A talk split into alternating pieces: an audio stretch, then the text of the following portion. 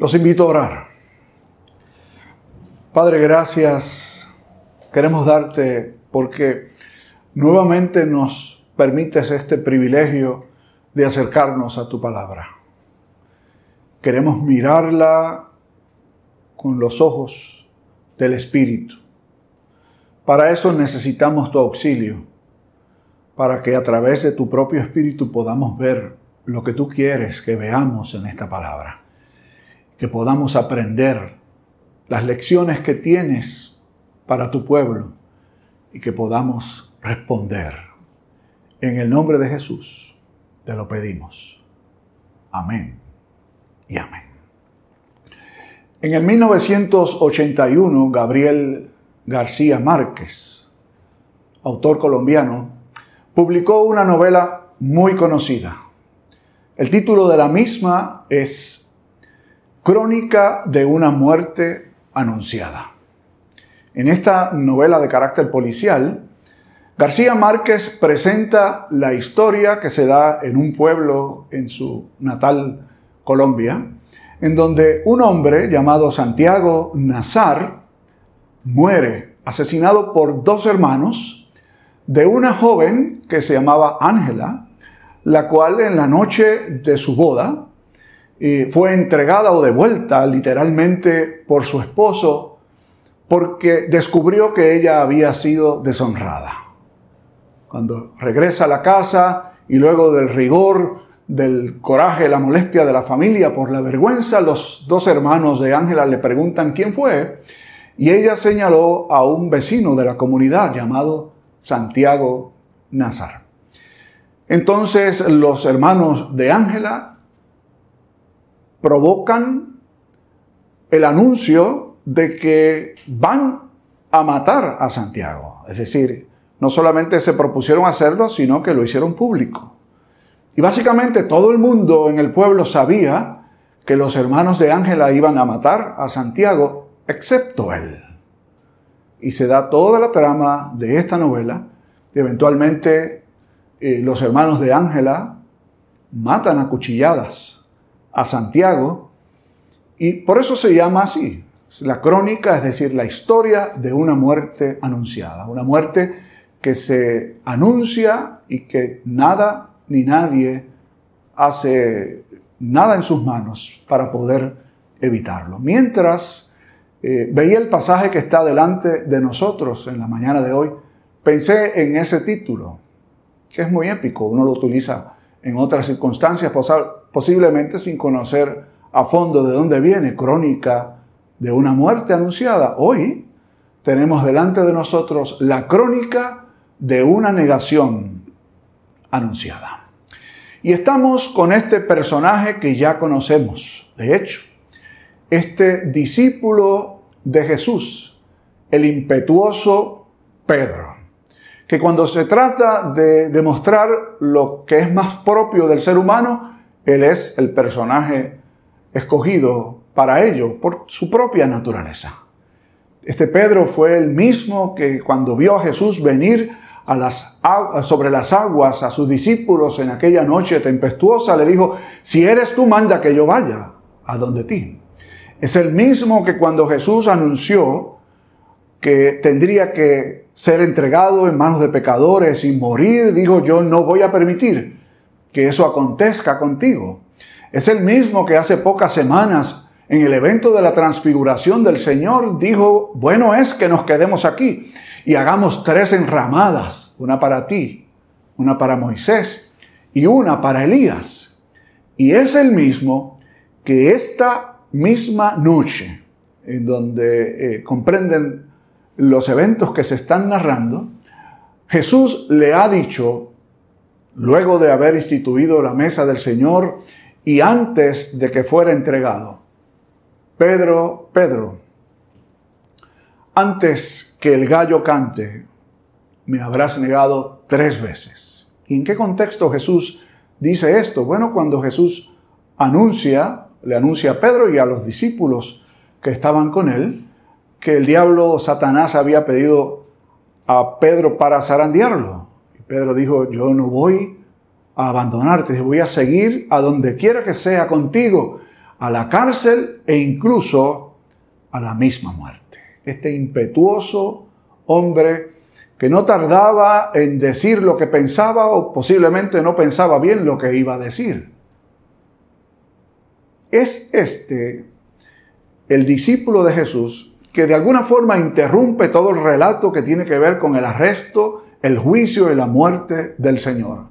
En la historia de los evangelios aparece, podríamos decir, este paréntesis para invitarnos a reflexionar sobre la fragilidad de nosotros los seres humanos.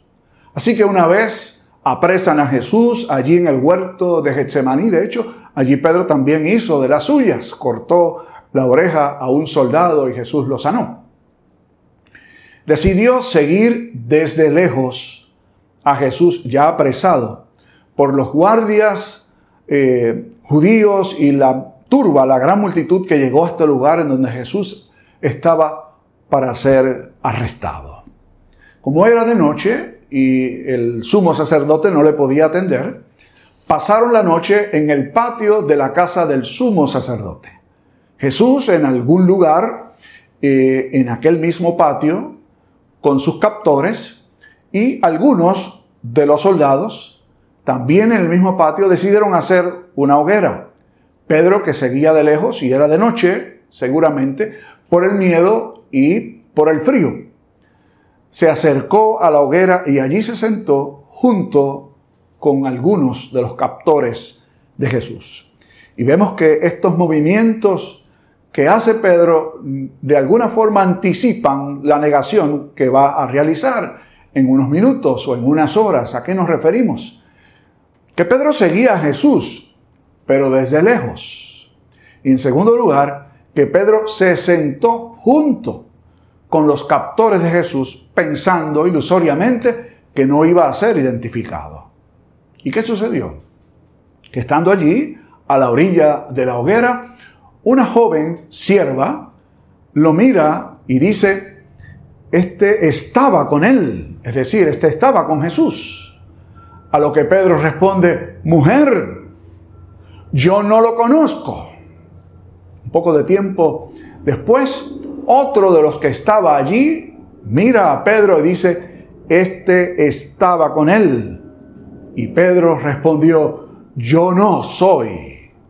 Y en tercer lugar, una hora más tarde, otro de los que estaba allí le identificó, dice, este tiene que ser uno de ellos, porque es Galileo y Pedro respondió, yo no sé de lo que estás hablando. Y justamente mientras Pedro decía estas palabras, su última negación, la tercera, el gallo cantó. Y cuando el gallo cantó, Jesús, que estaba también en el patio a cierta distancia, se volteó para mirar a Pedro. Figúrese usted esta escena. Pedro ha negado a su Señor, a su Maestro, aquel a quien él había dicho que no lo iba a dejar en ningún momento, que estaba dispuesto a ir a la cárcel e ir a la misma muerte por el Señor. Aquel mismo Pedro que habiendo dicho todas estas cosas, recordó en aquel momento cuando Jesús le anticipó, le anunció esa misma noche antes que el gallo cante, me negarás tres veces. Entonces Pedro huyó del lugar y lloró amargamente el impetuoso Pedro, el pobre Pedro. Qué bien nos representa. Había otro discípulo de Jesús que traicionó al maestro. Pedro no fue el único. Fue Judas. Judas lo entregó. Existen unas diferencias, evidentemente, entre Judas y Pedro. Judas planificó la entrega del maestro. Pedro, vuelvo a decir, era impetuoso, no tenía la intención de negar al Señor. Sin embargo, tratando de proteger su propia vida, lo niega no una ni dos, sino tres veces. ¿Cuál es la diferencia entre uno y el otro? ¿Por qué Judas, luego de haberse dado cuenta de lo que hizo, no solo se fue para llorar con amargura, sino que se quitó la vida? Sin embargo, Pedro no lo hizo. Solamente dice el texto que fue del lugar, se fue del lugar y lloró amargamente. La respuesta a este planteamiento está en el propio texto de la Sagrada Escritura. De hecho, lo referí hace unos minutos. Jesús, luego de haber salido del aposento alto en donde compartió la última Pascua con sus discípulos e instituyó su mesa, le dijo a Pedro y a los que estaban con él, Pedro, Pedro, Satanás os ha pedido para zarandearos. Y aquí viene la respuesta. Jesús le dijo, pero yo he orado por ti para que tu fe no falte y vuelto edifiques a mi pueblo. La gran diferencia no estaba en el hecho de que Pedro fuese un poco mejor que Judas. La gran diferencia estaba en la intercesión de Jesús por él. No cayó más profundo porque Dios es misericordioso.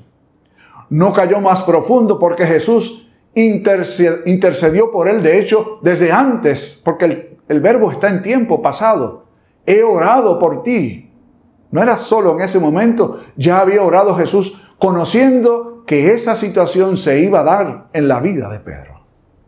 Entonces, la reflexión no debe girar en torno a ver de qué maneras no caemos en el error de Pedro, que obviamente deberíamos luchar constantemente por no negar al Señor, cuando llegan situaciones en donde tenemos que definir nuestra postura aún con consecuencias que son desagradables. Leía en estos días relacionados con la enseñanza con perspectiva de género una carta que escribió una maestra que decía que estaba en contra de enseñar eh, esta ideología a los niños nuestros, pero decía, ustedes deben entender a los maestros estamos en una situación difícil y si no seguimos las directrices del departamento podemos sufrir consecuencias, podemos tener pérdidas.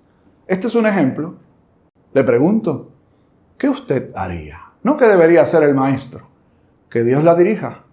Pero si usted se encontrara en una situación como esa, en donde su fidelidad al Señor y a sus principios y valores está en juego. Me mantengo en mi postura, asumo las consecuencias o me acomodo al momento para salvar mi pellejo, como hizo Pedro justamente. Leí una historia que me pareció muy, muy interesante. La historia de un viejo pastor en un templo o una, una iglesia en Atlanta, se llama la iglesia Tabernáculo, pastor evangélico que narra esta historia cuando él se fue de su casa, había tenido su tiempo preparatorio de estudios, siempre conviviendo con los padres, ahora le tocaba ir al seminario a prepararse por primera vez a separarse de su familia. Entonces fue a hablar con su viejo pastor. Y el viejo pastor le echó la mano por el hombro y le contó la siguiente historia, percibiendo en aquel joven hombre el temor a la incertidumbre de qué sucedería con él lejos de la casa de sus padres. Y le dijo lo siguiente, tú ves el patio de este, esta casa pastoral en donde hemos vivido por muchos años mi esposa y mis hijos. Este patio me recuerda que cuando uno de nuestros hijos era muy pequeño, yo solía salir con él a pasear por el patio y a darle la oportunidad que, caminara cuando él estaba comenzando a hacerlo. Y teníamos la costumbre de ir juntos y él agarraba con su pequeña mano mi dedo meñique. Así que yo iba caminando, decía el pastor, y mi hijo pequeño agarrándome el dedo meñique. Como era propio, cuando el terreno era irregular, el niño tropezaba, tambaleaba y caía. Luego, pues el niño se levantaba, se sacudía sus piernitas y su ropa y volvía a agarrar el dedo meñique de su padre y salían caminando. Eso sucedía en cualquier época del año, incluso en tiempos en donde había nieve y en lugares en donde no había grama y había tierra. El niño se levantaba, se sacudía la nieve o la grama o la tierra y volvía y seguía agarrado del meñique de su papá, hasta que un buen día, el padre que no cobró mucha conciencia sobre lo que sucedía cada vez que el niño tropezaba y caía, el niño al salir a pasear con su papá, lo mira atentamente y le dice, papá, ¿qué tú crees si en lugar de yo agarrar tu meñique, tú agarras mi mano? Así, cuando yo tambalee, no me caigo. Con lágrimas en los ojos, este viejo pastor refirió esta historia a este joven que iba a estudiar en el seminario. Y me parece que esta historia puede encarnarse en la vida de todos nosotros, que dependemos muchas veces de con cuánta fuerza sostenemos el meñique de Dios. Y veremos que tropezamos y caemos, y tropezamos y volvemos a caer y volveremos a caer una y otra y otra vez. ¡Qué gran diferencia! Cuando estrechamos esta relación única con el Dios que nos salva y que promete no extender la mano para que lo sujetemos, sino sujetarnos Él. Y ciertamente vendrán golpes, tambalearemos, pero Él nos sostiene con su diestra poderosa. Fue lo que hizo justamente con Pedro en aquella ocasión. Lloró amargamente, pero más tarde, y eso lo veremos la semana próxima, Jesús mismo le restaurará. En esta crónica de una negación anunciada, ¿qué lecciones habrá aprendido Pedro? ¿Qué lecciones tenemos que aprender nosotros? Me parece que hay una lección muy, pero que muy, muy clara. No está mal responder que sí cuando el Señor nos llama. Pero siempre es muy importante meditar, considerar con seriedad las implicaciones que el llamado del Señor tiene consigo. De nuevo, no quiero decir que es mejor que usted se retraiga y diga yo no voy porque yo no puedo, sino que diga que sí. Pero no diga sí por impulso, sino que diga así, conociendo que puede tener consecuencias. Pero no vaya confiando en sus fuerzas y en sus capacidades, como hizo Pedro. De hecho, yo iré contigo, te acompañaré a la cárcel y a la propia muerte. No, vaya confiando en las fuerzas que da el Señor, en que Él nos sostiene con su diestra poderosa y nada ni nadie nos podrá separar de su perfecto y eterno amor. Oremos. Misericordioso Dios y Padre, gracias te damos. Porque nos recuerdas otra vez más cuán frágiles, imperfectos somos. Nos llamas, nos invitas, respondemos y no ponderamos las consecuencias y con mucha facilidad caemos. Sin embargo, gracias también porque aún esas flaquezas y caídas nuestras y negaciones nuestras estaban contempladas dentro de tu proyecto y tu plan anunciado desde antes que caeríamos. Sin embargo, junto con esas caídas nuestras, está la maravillosa intercesión de tu Hijo, que justamente dice el texto, vive para interceder por nosotros, logrando que nuestra fe no decaiga y que nos podamos levantar y podamos edificar al pueblo, como sucedió con Pedro. También suceda con nosotros. Que cada experiencia de caída nos enseñe cuán frágiles somos y cuán grande es tu amor para ser empático con otros y para enseñar con nuestro ejemplo que debemos depender solo de ti. Por Jesucristo el Señor lo pedimos. Que así sea.